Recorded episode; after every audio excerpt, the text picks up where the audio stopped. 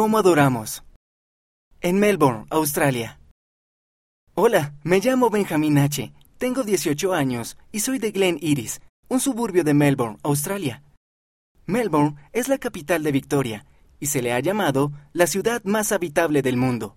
Tenemos un clima muy impredecible en Melbourne y es posible experimentar las cuatro estaciones en un día.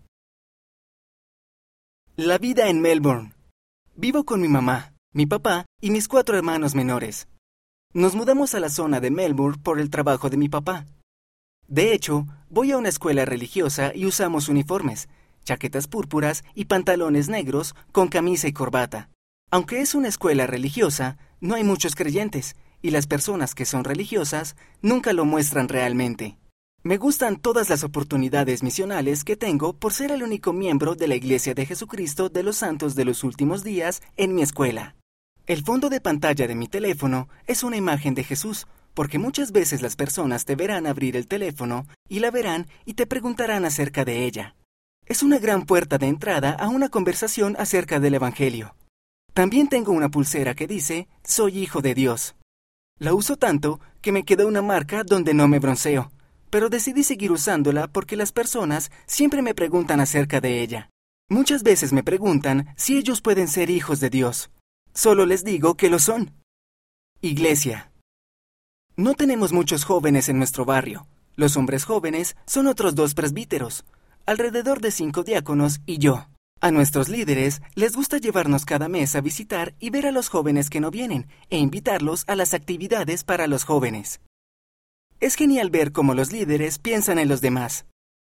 Debido al nuevo programa Niños y Jóvenes, nuestro barrio ha estado muy centrado en las metas. Tuvimos una actividad combinada de jóvenes que incluyó los cuatro aspectos. Cada aspecto tenía una actividad diferente asignada.